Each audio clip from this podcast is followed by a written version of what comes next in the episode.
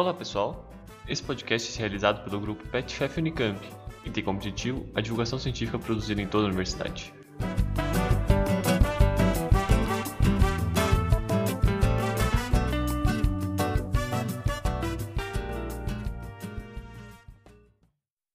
Sejam muito bem-vindos a mais um episódio do Petcast, por dentro da Unicamp. Meu nome é Victor e hoje temos como convidado o Marcelo, aluno de iniciação científica do curso de Economia da Unicamp. Então, Marcelo, seja muito bem-vindo ao nosso podcast, pode se apresentar e apresentar o seu projeto de pesquisa para a gente. E aí, Victor, tudo bem? E aí, pessoal? É, meu nome é Marcelo, é um prazer estar participando desse projeto, tá, tá ajudando esse projeto que eu achei bem bacana, bem interessante, uma iniciativa muito boa aí da, dos alunos. E bom, minha, minha pesquisa é mais na área de, de futebol, na área do esporte. Eu, como apaixonado por futebol, apaixonado pelo esporte, por praticar e acompanhar o futebol,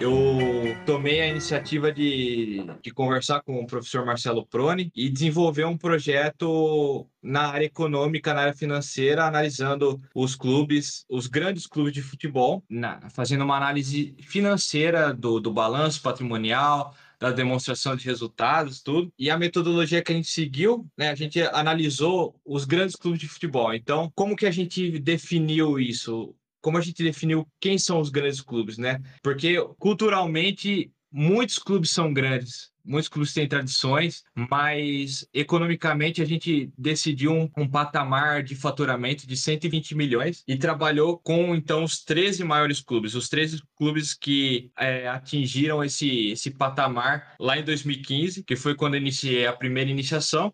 A segunda iniciação foi sobre o endividamento desses clubes. Então, a primeira, a gente falou bastante de faturamento, como os clubes faturam, onde eles gastam seu dinheiro, qual é o maior peso do, dos gastos desses clubes de futebol e o resultado, se eles são deficitários, superavitários. E na segunda iniciação científica, a gente analisou o endividamento desses clubes de futebol, né? O impacto que, ele, que esse endividamento tem para os clubes analisando quem são os grandes credores aí do, do dos clubes de futebol. E, a, e, o TCC ele foi uma, uma finalização desses dois desses dois duas iniciações científicas que a gente amarrou e fez um, uma análise mais de gestão dos clubes, mais da, da política que estava por trás, que, que está por trás desses clubes de futebol, tal. E, e eu percebo que assim a maior dificuldade, né, de fazer essa pesquisa, primeiramente foi o foco em, em saber o que que a gente ia falar sobre os clubes de futebol, sendo que tem tanta coisa para ser falada. Eu li, eu li pesquisa sobre é, a bolsa de valores, então clubes que, que entraram para a bolsa de valores na Inglaterra, por exemplo, tem o Manchester e o Tottenham, que são grandes exemplos. Hoje acho que a maioria dos clubes na Inglaterra tem ações, então tem esse campo para falar, tem assunto na parte de gestão mesmo, tem um cara que pesquisou em Ribeirão Preto, na, na USP, ele pesquisou e ele fez um projeto sobre a gestão do Botafogo de Ribeirão e ele até conseguiu pôr em prática tudo depois no próprio Botafogo. Eu acho que ele foi um dos diretores, enfim. Então tinha muita coisa para falar e aí a gente decidiu falar da parte financeira, fazer uma análise de balanço, uma análise financeira, então percebendo ali quais são as, as características dos clubes, né? E, e, e, o que a gente percebe é que os clubes de futebol no Brasil, eles são bem deficitários e muito endividados. Então, o deficitário, na verdade, ele mostra né, que os clubes, eles, eles faturam menos do que gastam, ou seja, gastam muito mais do que, que faturam, e no acumulado, isso quer, representa o endividamento, né? O, o endividamento, ele representa o acumulado desses, desses déficits recorrentes, e além disso, os déficits, o, os endividamentos, a dívida com, com os bancos, através de empréstimos e com o próprio governo, né? O governo ele ele tentou fazer medidas, ele, ele, ele propôs medidas, né? O, o Profut é um grande exemplo do, do governo da Dilma, né? Que, que começou com uma medida provisória, depois se transformou em lei, ainda no governo Dilma, e ele foi uma medida assim de, de tentar reduzir esse endividamento, de tentar reduzir o déficit dos clubes de futebol através do parcelamento e até do, do perdão da dívida, e principalmente os grandes clubes que, que se favoreceram nesse sentido, né? Então a gente observou esse, essa situação dos clubes de brasileiros, dos grandes clubes que são que representam ali o, o futebol nacional, que estão mais próximos do, da Europa, do, dos Estados Unidos, da China, né? De, desses mercados que estão crescendo e a Europa que já é consolidada, é, mas eles estão muito aquém do que esses clubes de outros países estão, né? E, e, a gente percebe que é consequência principalmente da, da política que, que, é condu, que, o, que conduz os clubes de futebol e as federações e instituições que comandam também a, a política do, de, desse esporte, né? A gente pode citar aí a CBF, a, a Federação Paulista, enfim, que, que ajudam,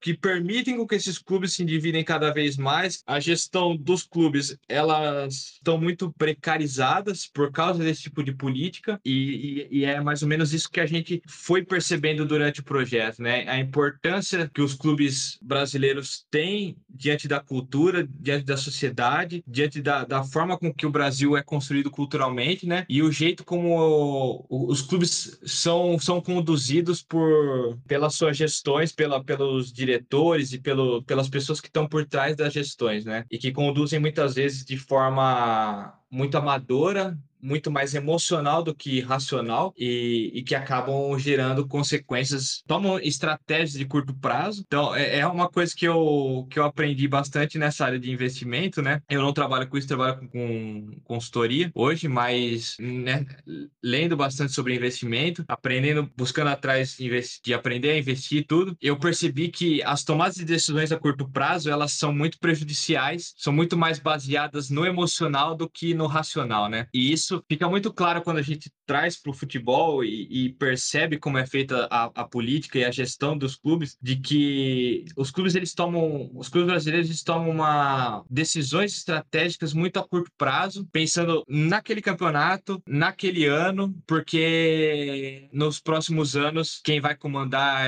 é outra gestão, enfim. E isso acaba prejudicando muitos clubes. Fora que é, o, o, o clube de futebol no Brasil ele não como, como eu falei, né? Ele, ele, a gente percebeu na, na pesquisa que eles dão muito prejuízo e não tem uma cobrança em cima, né? Não tem uma cobrança de, de, de que eles dê um resultado positivo financeiramente falando. E aí é mais uma opinião pessoal, né? Eu não sei o que vocês pensam a respeito, mas eu acho que a solução hoje, vendo o jeito como os clubes estão estruturados e como a, a política, é, essa, essa política que se parece mais com uma velha república brasileira, eu acho que a solução para os clubes é, era ter donos ou, ou empresas que controlam esses clubes como propriedade particular mesmo, como é feito na, em alguns países da Europa. O exemplo mais claro é a Inglaterra, mas existem outros países. A Itália também está desenvolvendo bastante isso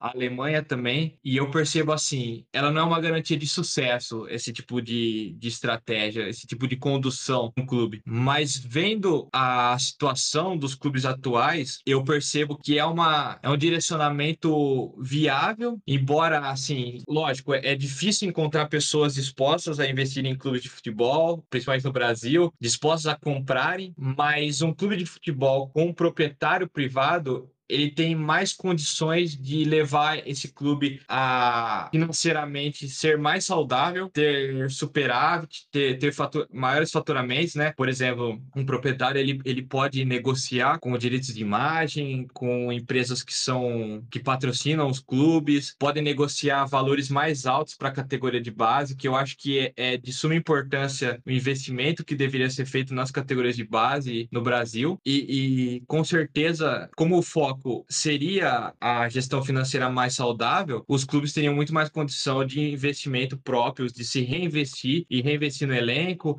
e manter os jogadores com salários mais altos, inclusive, disputando, né? Porque uma coisa que é, que está acontecendo é, no, no, nessa área do futebol é a Europa ela é consolidada a China ela está crescendo muito. Ela deu uma, uma freada agora. O, o, governo ele ele tá por trás, né, do, do futebol chinês e ele meio que barrou altos salários. Porém, é um, é um mercado em alto potencial, o mercado chinês. Então tem muita coisa para ser explorada ainda pelos clubes. A região árabe do, do mundo também é outra região que, que tá se pagando muito bem, que tá vendo o futebol crescer, levando craques para jogar lá, mesmo que são jogadores mais velhos, enfim, final de carreira, mas que tá competindo com o futebol brasileiro, levando muitos jogadores daqui para lá. Os Estados Unidos é outro país que está investindo muito em futebol. Um grande exemplo é o próprio brasileiro empresário Flávio Augusto, lá, dono da, da WhatsApp, que, que comprou o clube de Orlando, enfim, que o Kaká até, até jogou. E ele percebeu que é um país com alto potencial também, alto mercado, de se explorar esse mercado,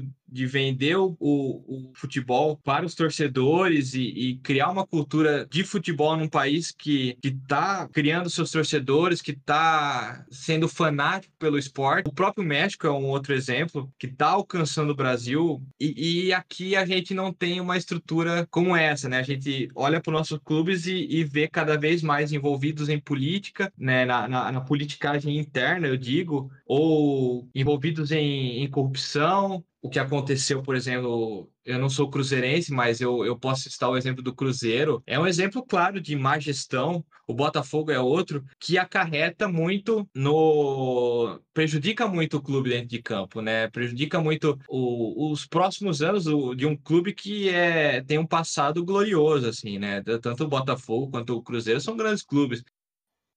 Eu acho que, que assim, tanto quanto os, os, clubes grandes, se tiver uma gestão que não foi planejada, que foi feita às pressas, que foi feito para é, satisfazer o torcedor, próximo gestor, independente se ele for bom ou ruim, ele vai colher os frutos de, dessa gestão. Então, assim como o Vasco caiu três vezes em menos de 10 anos, sendo que no, no, no final dos anos 90 ele sempre estava disputando Campeonato Brasileiro, foi campeão da Libertadores e por causa do, daquela disputa entre Eurico Miranda e Roberto Dinamite, teve esses rebaixamentos, teve essa má gestão. O Botafogo, que pelo menos enquanto a gente está gravando esse podcast, ele ainda não foi confirmado como rebaixado, mas muito provável que seja rebaixado para a Série B de Sim. 2021. E o, e o, Cruzeiro, que vai ser a primeira vez que um time é, dos chamados grande caiu para a Série B, né? E ele mesmo não apresentou nenhum projeto para se reestruturar ele só estava colhendo frutos da, de gastos exagerados de dinheiro que eles não tinham e agora eles não têm nenhum planejamento, eles não têm nenhuma parte financeira forte, tanto que a, a maioria do time é da base. Vai, ser a primeira vez que um time dos chamados grande cai para a Série B e no ano seguinte ele não retorna para a Série A. Ele vai ficar mais um ano na Série B, vai, é, pelo menos enquanto a gente está gravando aqui, ele tá ali por volta do décimo lugar, tá com pouquíssimas chances de subir. Eu acho que não, isso não vai acontecer. Então é muito triste pro futebol, né? Porque o, o nosso o futebol brasileiro ele sempre foi mascarado por bons jogadores, por craques, começavam aqui, que nasceram aqui. E eu acho que agora que a gente está numa fase um pouco até de baixa, né, em questão de, de jovens talentos, é, a gente não tem mais é, como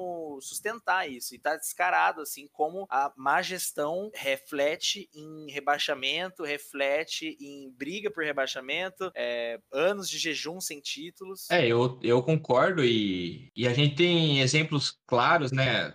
Mesmo com o futebol brasileiro do, dos clubes de futebol, né? Como, como eles refletem na seleção principal, né? E a gente vê países como a Alemanha, como a Espanha, que mantêm os seus atletas, incentivam os atletas a ficarem no país, a jogarem em, alto nível, né? A gente pega a Espanha. A Espanha foi campeã da Copa do Mundo com Barcelona e Real Madrid praticamente compondo o elenco do, do da seleção. A Alemanha é um outro exemplo claro de que a maioria dos jogadores estão no Bayern de Munique, no Borussia, no, no Schalke, então é um ou outro que, que joga fora, né? E no Brasil, isso durou mais ou menos até a década de 80 e não, não tem mais, né? Hoje em dia, eu, eu acho que é importante isso, porque os jogadores eles se entrosam mais, eles, eles se entendem, eles se compreendem mais dentro de campo quando eles jogam juntos no mesmo, mesmo campeonato. E no Brasil, não. No Brasil, é, cada um joga num clube, cada um tem uma, um companheiro, um elenco diferente com quem divide o, o, o, espaço dentro de campo, as estratégias dentro de campo, e no futebol, isso acarreta numa, num prejuízo dentro de campo para o Brasil, né? Porque o jogador ele só tem essa, essa consciência né, de, de querer ficar ali, é, ter essa estabilidade, tanto em questão de salário quanto pretensão de, de almejar títulos, né? Se o clube tiver uma, uma gestão que demonstra para ele essa segurança. E no Brasil, hoje, mesmo que tenha uns times que tenham boa gestão, é muito mais seguro para o jogador ele jogar numa um Emirados Árabes da vida, que ele vai ganhar muito mais e, e, sabe que vai ganhar, ele sabe que todo dia ali que é o dia que cai, o salário dele vai cair, né? Diferente de alguns clubes brasileiros que às vezes quando tá jogando mal, começa a sair na imprensa que o time não tá não tá pagando o salário, né? Por isso que os jogadores estão fazendo corpo mole. E eu acho que assim, a sua pesquisa ela, ela é muito importante para a área do, principalmente do futebol e questão da gestão esportiva, justamente porque escancara isso. Mas é, eu queria saber assim, é, quais foram as metodologias que você teve na sua pesquisa para é, chegar no resultado que você chegou, e eu queria também que você comentasse um pouco sobre o seu resultado. O, só complementando o que você falou, né? É, realmente, no Brasil hoje, a estrutura tanto microeconômica quanto macroeconômica, ela ela não favorece é, essa competição internacional entre os clubes de futebol. Então, para a gente manter um jogador da base, a gente teria que ter um, um, um faturamento, um salário muito maior e, e é, que compita com esses, com esses países e mesmo países que estão surgindo, que não têm tradição esportiva, no, né, como a China, por exemplo, a gente perde porque a gente não tem condição financeira de manter um jogador. Então, por isso que eu volto naquela minha ideia, naquela minha concepção de que eu acho, eu acredito que uma, um, um, clube tendo um proprietário próprio, eu acho que hoje é a forma com que o, com que o clube pode sair dessa, de, dessa situação complicada financeiramente, né? E sobre a pesquisa, a metodologia que a gente usou foi analisar realmente os dados dos clubes. Então, a gente analisou os balanços, o, as demonstrações financeiras, né? Que estão no site dos próprios clubes. Então, é disponível para qualquer pessoa acessar lá e, e ver os dados. É, utilizamos indicadores financeiros, indicadores de endividamento, para comparar também dentro desse grupo quem era o, o mais endividado, quem era o que mais faturava. Então, fazer uma comparação desses clubes, né? O Flamengo e Palmeiras hoje são, é, são bons exemplos de, de, gestão, mas que a gente não, não, não sabe prever até quando ele, eles vão se manter assim. E, e, o Corinthians foi um clube que, que na, na pesquisa lá, a gente mostra que ele teve um faturamento muito alto pós-rebaixamento e com, a, com toda a estratégia de marketing que foi feita em cima do Ronaldo, depois a Libertadores, o Mundial, enfim, o estádio da Copa do Mundo, mas que hoje já se encontra numa situação não tão favorável em comparação com outros clubes desse seleto grupo, por exemplo, que é o Botafogo, né, o Vasco, o Fluminense, que demonstraram passar por situações muito deficitárias no longo prazo, né? É, é difícil falar porque o Brasil também é um país muito estável e, consequentemente, o futebol ele, ele se torna instável. E, o, e os resultados que a gente encontrou, a dificuldade que a gente tem no Brasil de se manter uma gestão saudável nos clubes por conta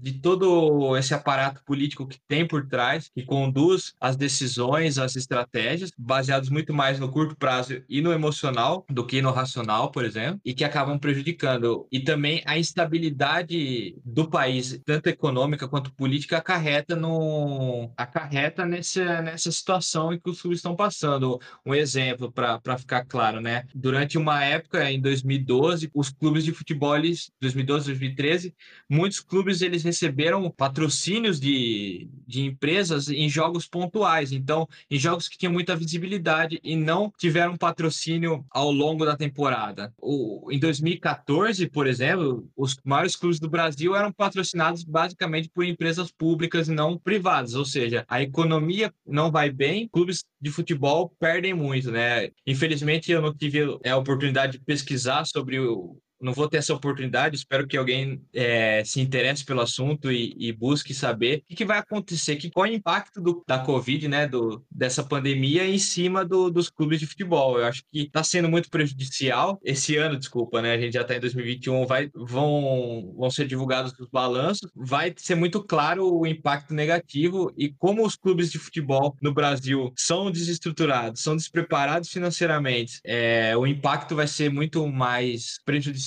do que foi em outros clubes, como a Europa, por exemplo.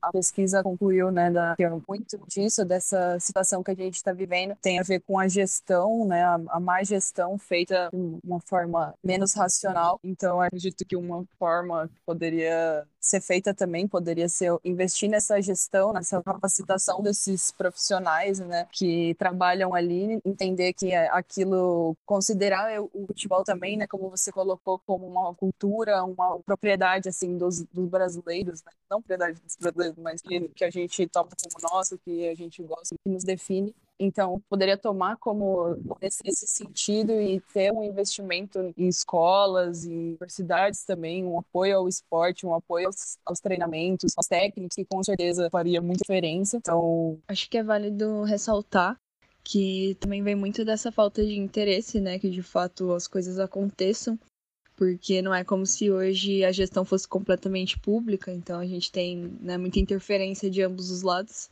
E ah, queria pontuar isso.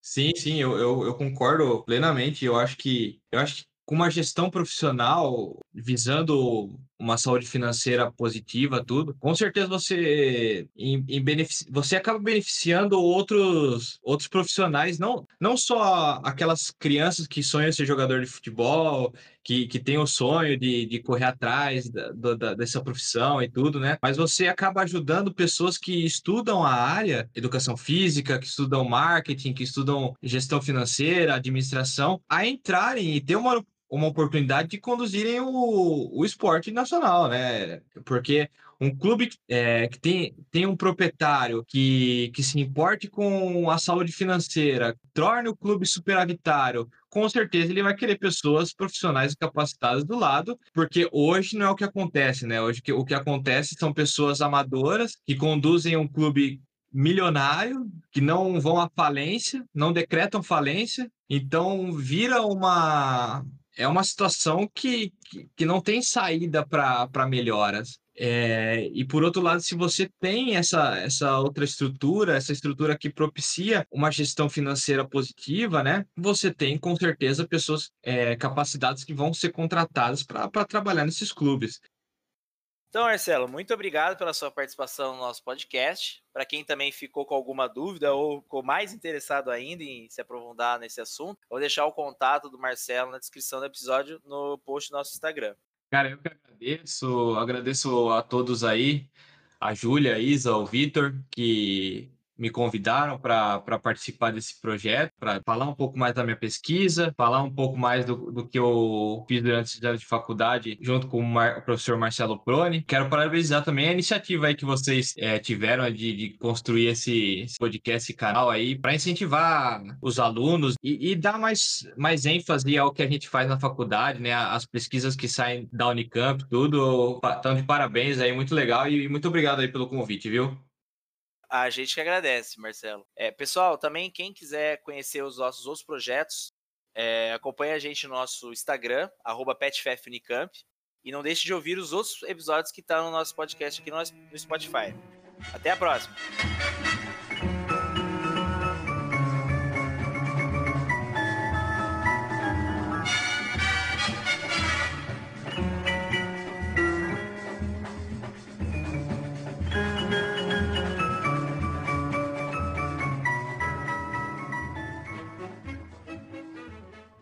É da hora, assim, que tem, tem várias, várias não, não só a, a, a economia, mas eu sei que existem vários, é, é, tanto TCC quanto alguma IC ou qualquer coisa do tipo, assim, que é, une, assim, uma paixão, né, que é o futebol, que, ou independente do que seja, com o assunto, assim, da faculdade, né? Eu acho isso, mano, muito da hora, velho. Sim, sim. Eu no começo eu fiquei meio assim, eu falei, será que eu pesquisava sobre isso, né? Porque é uma parada meio que, tipo, ah, quem, quem que vai dar muita. Ninguém vai dar muita moral, né? Você falar de futebol, tem os caras pesquisando mercado financeiro, não sei o quê, ou políticas públicas, né? Enfim. Mas é um negócio que, que me agradou muito, assim, de, de pesquisar. Foi, porra, foi, foi da hora pra caramba. E, e aí, fico feliz, assim, de vocês terem se interessado, de, de, de ter falado um pouco mais da pesquisa de verdade mesmo. Achei bem da hora.